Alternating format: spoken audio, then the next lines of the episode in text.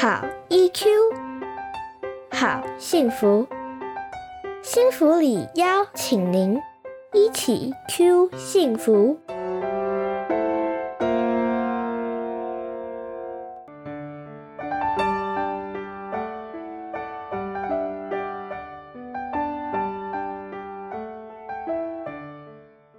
防疫新力量，幸福里陪你找到防疫期间的新力量。大家好，我是幸福里情绪教育推广协会的专业讲师，也是临床心理师骆玉芬。欢迎大家来到一起 Q 幸福频道防疫新力量的系列特别节目。在这一系列节目中，每一次我会邀请一位同样是我们幸福里情绪教育推广协会的专业讲师来到节目中，与您分享防疫期间的各种因应与调试，在变动中找到生活与心理的安定策略，维持好 EQ。今天我们为您邀请到的来宾是张嘉文临床心理师。张心理师除了是幸福里的专业讲师之外，同时也是星河诊所与丽人心理治疗所的临床心理师哦。Hello，张心理师。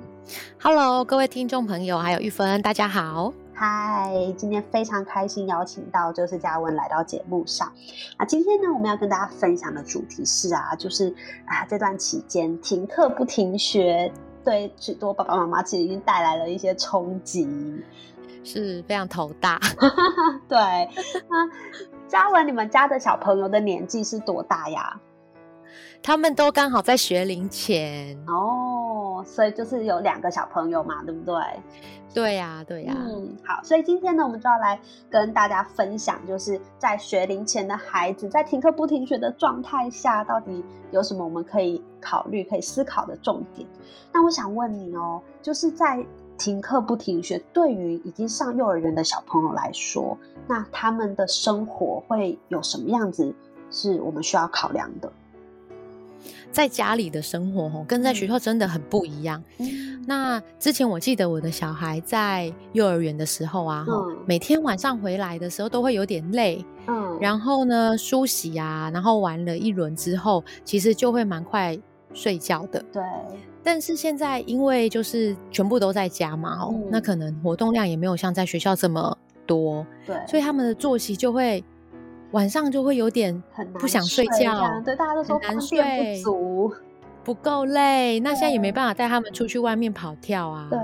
所以就会很担心说，哇，他们的作息会不会一直往后延？这我觉得是蛮大的不同。真的，而且已经上幼儿园的孩子，他们的年纪其实是需要蛮多体力的消耗。对对，嗯所以在家里要做到这么足的体力消耗是不太容易的啦。嗯，那这样的话，我们应该把这段时间的生活重心怎么去看待，或放在哪里？就像蛮多呃家长就会在想说，哎，小学端啊都有那个线上授课，对不对？啊，对啊。然后小朋友按时间就会坐在电脑前面上课，听说那幼儿园也有，对，但是 好像就是比较哎没有硬性规定啦，是所以蛮有些幼儿园有，那有些幼儿园其实是没有的。那就嗯算有的话，他们的课上课的量一定也不会像他们在学校那么的足够。嗯，对，取决于孩子也不适合看那么久的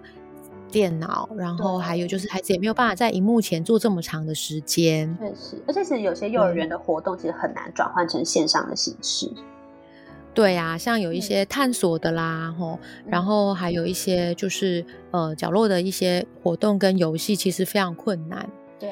那我在想，就是说，当孩子空出了很多的我们所谓空白时间的时候，是，家长会不会有点担心？会诶，那他的学习会不会就中断了啊？对呀、那每天本来就去幼儿园，我好安心啊，老师都会教他们很多东西呀、那到底这些东西我在家里要怎么做才做得到？对，对这是大大家的想担心，因为在学校会有很充实的时间的安排，不同的时间做不同的活动，进行不同的教学。嗯，对，那我就在想说，其实我那时候自己在孩子停课这段时间呢、我也一直在思考说，到底我们希望学前的孩子在这一段时间之内，不是只有防疫期间哦，是整个学前的期间，我们希望孩子学到的东西是什么？这是很重要的思考方向啊，就是我们到底希望孩子在这个年龄的阶段，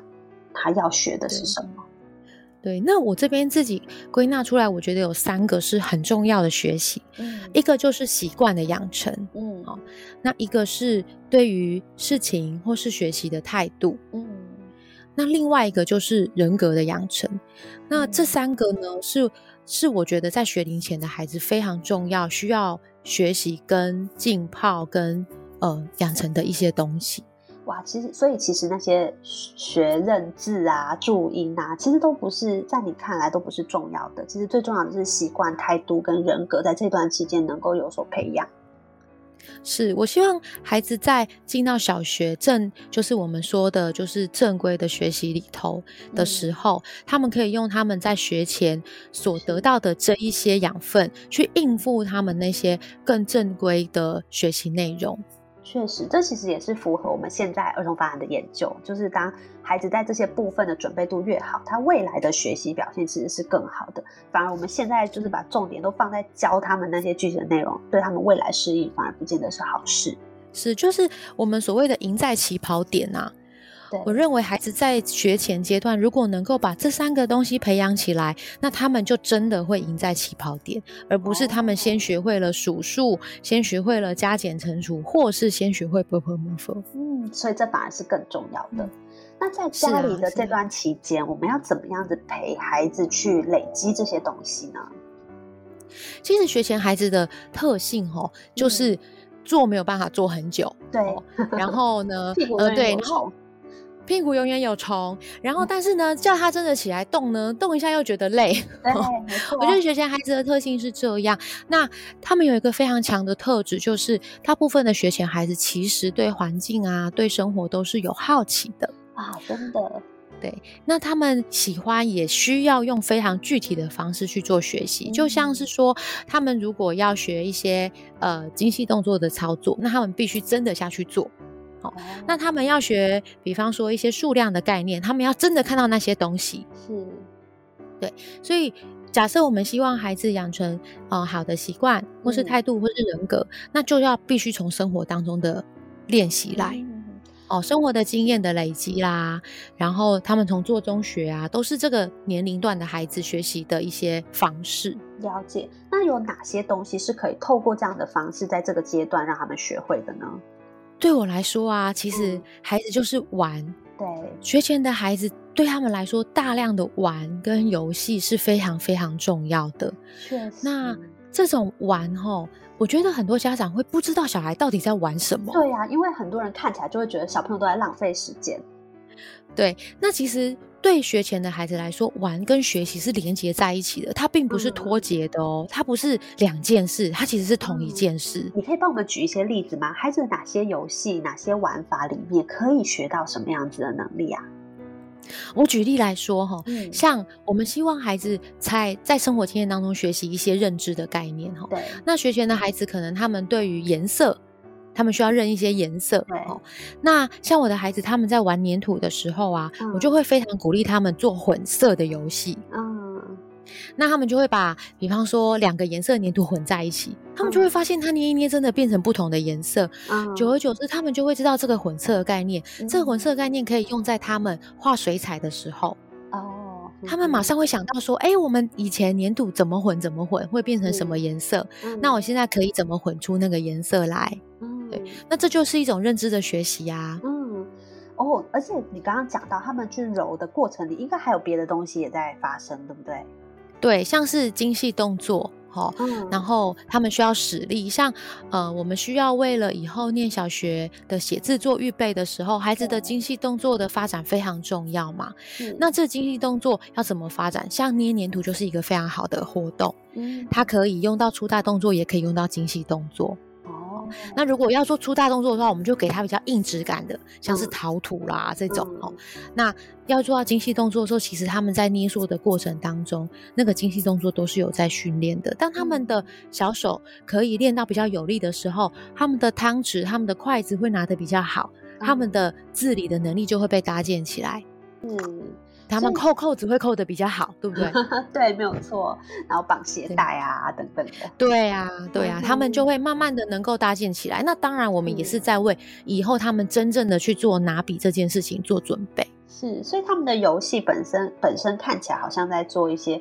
在大人眼中也没有做出什么作品，但是他在这个过程里，他学到一些颜色的概念呐、然后一些美感啊、然后也练习了动作，而这些其实都为他未来的认知学习或者未来的在学校的生活做了一些打底。对，而且这是非常重要的，就是前置作业。那我们也不能说他完全是前置，他们也在学，对不对？嗯对啊，确实。那现在爸爸妈妈在家里面可以用什么样的方法来放入这些活动呢？我在想，就是也许对于爸爸妈妈来说，我们慢慢学学会看孩子在活动里面他是怎么搭建他的认知，怎么搭建他的动作技能，哦，嗯那怎么去宣泄他的情绪？那我们只要把游戏的元素，我们记得游戏要有几个很很重要的元素，哦游戏一定要很好玩、嗯很有趣，嗯最好还要有很多的惊喜发生。嗯，这让我想到有一些爸爸妈妈会说，孩子都没有照规则玩，你怎么看这件事？啊，对呀、在我们家啊，就是规则都是玩的人自己定下来的，就是像我们家的桌游啊，对，没有小孩的桌游，我觉得那些真正的规则都不是很重要，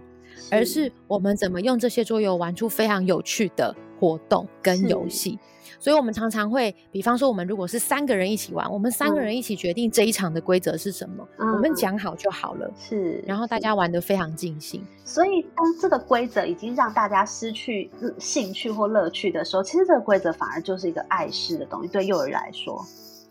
是，我觉得对对幼儿来说，要能够诱发他们的高的学习的动机，就是嗯这些正向的情绪嘛。是那我举个例子，我们不是有一个桌游？哎，我们这边可以讲桌游的名称吗？可以，可以，可以。啊，可以哈、对好，像我会跟我的没有叶配的，没有 没有叶配的那个、哦，就是我会跟我的孩子玩睡皇后，嗯，对，但是呃比较小的那个他算术没有那么好。对，所以我们就可以发展出兔胚的概念，两张一样也可以出，没有关系，是，所以还不会加减呐、就没有关系。没有关系。可是这个历程当中，孩子就会去看，哎，这个数字我会把它认下来，那我就会形成，我就会自己出牌，我会知道他们两个是一样的，然后慢慢的他就会想要跟其他的玩家，就像我们，哈、像爸爸妈妈一样，嗯他会可以出加减的牌，那他就会学到算术。哦，对，那其实他们在这个过程当中，就是自然而然就学会了。那我们也不强调他一定要学会，但是这个过程当中，我们只要创造了好多好多好玩的感觉，那他们就会自然学会这些东西。嗯，而且这又回应到你前面讲到说这些东西是累积出来的，所以他的学习是这样一步一步垫上去的。是是，那我想问，那生活里面如果爸爸妈妈他们没有这些桌游，之前没有准备，因为毕竟都在学校，那突然之间在家里面有没有什么样的方式是可以教给他们的呢？我觉得信手拈来一些素材都可以，就可能嗯是跟着孩子一起画画哦。嗯那画画我们也可以用就是轮流的方式画出一个故事，嗯故事接龙可以用嘴巴说，但我们也可以用画的啊。哦，呵呵，像纸笔就大家应该家里都有这样。纸笔就都有啊，然后或者是我们也可以跟孩子一起做一些，就是家里有什么玩具跟游戏，比方说呃积木好了，嗯哼，对，那积木其实是有很多力学概念在里头的，对，没错。好、尤其是不像乐高那种，就是一种呃实木木头的那种积木、嗯哦，它就很多力学概念在里头。那我们可以一起来把它搭得很胖，哦就是嗯就是很很横，我们也可以一起来把它搭得很高。嗯然后我们用合作的方式，可以让孩子知道啊，原来怎么样怎么样的堆叠会让这个积木是最稳的。嗯，对，那搭完之后，我们就大家来大风吹，来吹它一下，嗯看看怎么样可以最稳、啊最稳固这样。确实了解。好哦，哇，今天真的太丰富了，谢谢嘉文心理时间跟我们分享好重要的，从一开始带着我们去思考，到底在学龄前这个阶段，我们希望孩子学到什么。那其实不管是从家长自己的经验，或者从心理师的角度来看，其实孩子在学龄前很重要的是要累积习惯、态度以及人格这三个大方向的养成。那这个方这些东西的养成的方式，其实就是在生活中实际的去做、去体验，然后去创造这些经验。那他的能力就会在这个过程里面慢慢的被累积出来，然后慢慢的定下来。那其实，在学龄前，真正的那些认数字、认注音或者加减乘除，并不是最重要的。提前学这些，并不会让孩子的未来变得比较轻松跟容易，反而是在生活里面，他通过这些活动，像刚刚张文心理师举例的这些粘土啊，或者是呃叠积木啊，或者是桌游，在这个过程里面，孩子在玩的过程里，就慢慢的累积出了这些需要必要的能力，为他的未来做好了基础。那今天非常谢谢嘉文心理师跟我们分享。那相信大家对于嘉文心理师信手拈来的这些活动呢，都觉得非常的有兴趣，还想要听更多。那我们也安排了新的一集，会邀请嘉文心理师来跟我们分享他们在家里面有哪些实际跟孩子做的活动。那也欢迎大家继续锁定我们一起 Q 幸福频道的防疫新力量系列节目。那我们今天节目就先进行到这边喽，大家拜拜，拜拜。一起 Q 幸福，台湾幸福里情绪教育推广协会制作，财团法人故事文教基金会赞助播出，欢迎您持续收听。